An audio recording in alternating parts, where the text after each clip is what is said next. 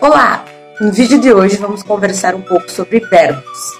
O verbo é uma palavra variável em pessoa, número, tempo, modo e voz, que exprime um processo, isto é, aquilo que se passa no tempo, segundo a mini gramática de Hernani Terra.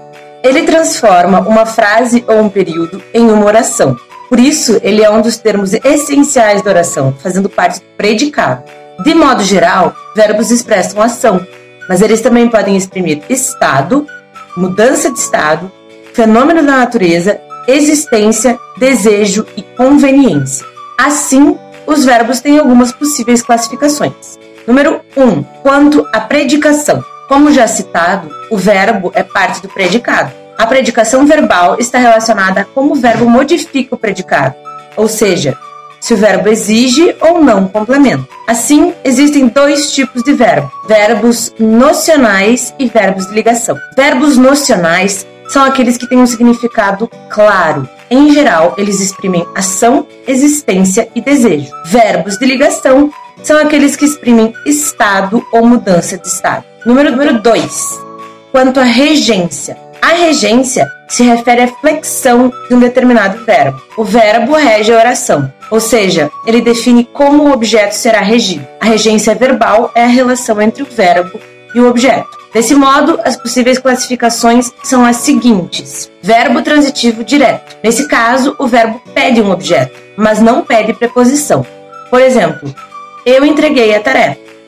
Alguns verbos transitivos diretos são ler, fazer, querer, quebrar, ter, causar, comprar e começar. Verbo transitivo indireto. Aqui, o verbo pede um objeto e também uma preposição. Por exemplo, eu gosto de refrigerantes. Alguns verbos transitivos indiretos são necessitar, saber, acreditar, precisar, gostar, conversar, lembrar e duvidar, porque todos estes verbos pedem que uma preposição acompanhe seu significado. Verbo transitivo direto e indireto. Esse verbo precisa de dois objetos, um com preposição e outro sem preposição, como observado nessa frase. Eu devolvi o livro à professora. Eu devolvi o que? O livro? A quem? A professora. Alguns exemplos de verbos transitivos diretos e indiretos são emprestar, comunicar, agradecer, dar, contar, oferecer, devolver, entregar, ensinar e influenciar. Temos também os verbos intransitivos. Os verbos intransitivos são verbos que não precisam de complemento, como por exemplo, morri. Alguns exemplos desses verbos são morrer, viver, sair, suceder, voltar, chegar, cair, nascer, chorar, brincar e sentar. Continuando nas classificações do verbo, número 3, quanto à flexão. A flexão se relaciona a todas as mudanças que acontecem com o verbo, citadas anteriormente. Desse modo, os verbos se dividem assim: regulares são aqueles que seguem o modelo de conjugação padrão e seguem a seguinte forma: radical mais sufixo que varia segundo tempo, pessoa e número. Como, por exemplo, os verbos escolher e cair.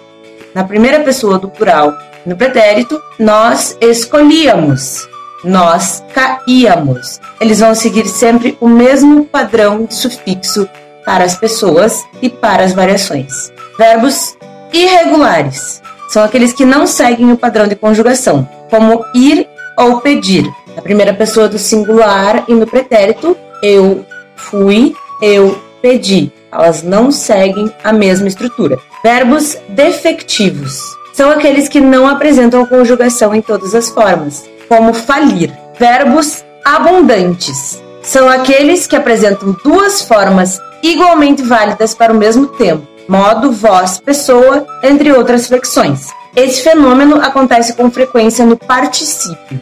A regra é que com os auxiliares ter e haver deve-se usar o particípio regular. Tinha aceitado, enquanto com ser e estar se usa o irregular.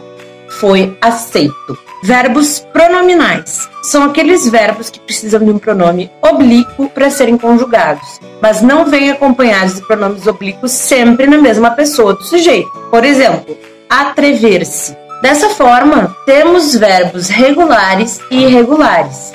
No caso dos verbos regulares, as variações acontecem de acordo com a terminação de cada um. Verbos de primeira conjugação terminam em ar, verbos de segunda conjugação terminam em er, verbos de terceira conjugação terminam em ir. O verbo por e todos os seus derivados, como repor, por exemplo, vem do latim poer, caindo na segunda conjugação. Desse modo, conjugar um verbo é flexioná-lo de acordo com a sua conjugação, seguindo os seguintes critérios: pessoa e número. As pessoas gramaticais representam os sujeitos que fazem parte da situação de comunicação. A primeira pessoa é quem fala, a segunda pessoa é com quem se fala, a terceira pessoa é de quem se fala. Não podemos confundi-las com os pronomes pessoais que representam elas. Eu e nós, tu e vós, ele e eles, respectivamente. Enquanto os pronomes pessoais são termos específicos, as pessoas gramaticais são entidades gramaticais que organizam a situação de comunicação. Os verbos também se flexionam de acordo com o tempo e o modo. Nós temos três tempos básicos: o pretérito, o presente e o futuro. E ainda existem algumas subdivisões do pretérito e do futuro. Existe o pretérito perfeito, que comunica um fato que aconteceu por inteiro no passado, por exemplo, trabalhei naquela empresa, ou que começou no passado e acontece até o presente como por exemplo, tenho trabalhado apenas com encomendas. Temos também o pretérito imperfeito, que fala de algo que acontecia com recorrência no passado. Por exemplo, eu trabalhava naquela empresa, ou algo que aconteceu em relação a um outro acontecimento. Como, por exemplo, eu lia um livro quando a luz acabou. Pretérito mais que perfeito. Indica alguma coisa que se passou antes de outro acontecimento, também no passado. Eu já me formara quando comecei a trabalhar. Futuro do presente. Fala sobre algo que vai acontecer no futuro em relação ao momento que se fala. Vou terminar de ler esse livro, por exemplo. Futuro do pretérito. Comunica um acontecimento futuro, mas condicionado a uma ação passada. Se você tivesse ido na festa, teria me visto. Os verbos também variam de acordo com os modos verbais, que são três. O indicativo, que é o fato preciso, como na frase eu estudo todos os dias.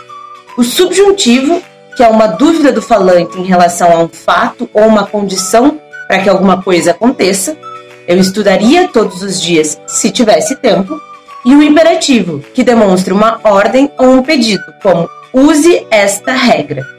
Além de todos esses modos já citados, que podem mudar a flexão de um verbo, temos algumas formas verbais que não são flexionadas em tempo ou em modo. Elas são chamadas de formas nominais, pois cumprem a função de classes de palavras como substantivo, adjetivo e advérbio. As formas nominais são infinitivo, que é o verbo em sua forma original, antes de ser flexionado e funciona como substantivo, como nesta frase: Cabe ao coordenador e à direção da escola julgar se o professor estava correto. O coordenador e a direção são o objeto indireto do verbo caber. Assim, a oração não tem sujeito estabelecido. Julgar, portanto, é relativo ao julgamento, por isso fica no infinitivo e tem papel de substantivo. Particípio. O verbo cumpre muitas vezes o papel de adjetivo, e nesses casos precisa concordar com o termo a que se refere. Por exemplo, o sinal está fechado. Fechado é um verbo no particípio, mas como se encontra em uma oração predicativa, adquire o papel de adjetivo. Gerúndio indica o processo que está acontecendo naquele momento e cumpre um papel de adjetivo e advérbio. Perdi o livro andando no parque. Andando tem valor de advérbio, pois muda a maneira que o livro foi perdido. Ou tenho agonia de pessoa assobiando. Assobiando tem um valor de adjetivo, pois tem o sentido de pessoa que assobia. O verbo também se flexiona de acordo com a relação que ele estabelece com o sujeito. A isso damos o nome de voz. São três possibilidades de vozes: a voz ativa, que acontece quando o sujeito pratica a ação expressa pelo verbo, eu fiz a prova, por exemplo. A voz passiva, nesse caso, o sujeito recebe a ação que o verbo expressa, por exemplo, a prova foi feita por mim. E a voz reflexiva, que acontece quando o sujeito faz a ação e recebe a ação ao mesmo tempo. O verbo aqui aparece na voz ativa e é seguido de um pronome oblíquo reflexivo. Por exemplo, machuquei-me. A voz passiva pode causar alguma confusão, exigindo bastante atenção. É importante saber que apenas verbos transitivos diretos podem ir para a voz passiva. Por exemplo, eu, sujeito, fiz a prova, objeto. A prova, sujeito, foi feita por mim, agente da passiva. Por mim, agente da passiva. O sujeito, portanto, não pode ser iniciado por uma preposição, ou seja, verbos transitivos indiretos não podem ser colocados na voz passiva. Espero que esse estudo dos verbos possa te ajudar a entender melhor seu papel na oração. Até a próxima!